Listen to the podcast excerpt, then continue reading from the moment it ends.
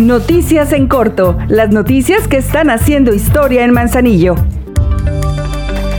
El Ayuntamiento de Manzanillo integrará su propia banda de guerra y escolta de bandera. Por ello, abrió la convocatoria dirigida a alumnas y alumnos de los niveles escolares de secundaria o bachillerato, quienes serán las y los titulares de estas nuevas agrupaciones que participarán en los eventos oficiales del gobierno municipal. La convocatoria ha quedado abierta para las y los interesados. Deberán presentarse en la Plaza Juárez este lunes 27 de junio en punto de las 4 de la tarde para recibir las clases correspondientes. Aprovecha los descuentos que el Ayuntamiento de Manzanillo tiene para ti que debes el predial. Ponte al corriente, te descontaremos todas las multas y recargos que tengas en este impuesto de 2021 y de años anteriores. Ven, te esperamos, con gusto te atenderemos.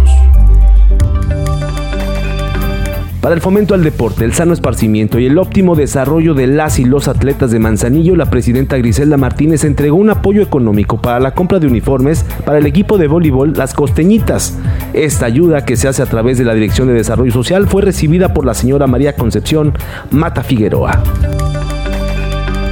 Como presidenta del Consejo Consultivo de Ordenamiento Territorial y Desarrollo Urbano, la alcaldesa Griselda Martínez encabezó la reunión ordinaria donde asistieron regidoras y regidores, titulares de diversas áreas del Ayuntamiento de Manzanillo, además del Instituto de Planeación, la Comisión de Agua Potable, Drenaje y Alcantarillado y direcciones generales del Ayuntamiento manzanillense.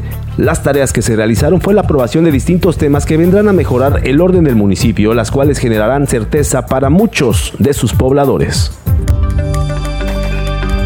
Ahora ya estás bien informado del acontecer de nuestro municipio. Trabajamos por amor a Manzanillo. Juntos, seguimos haciendo historia.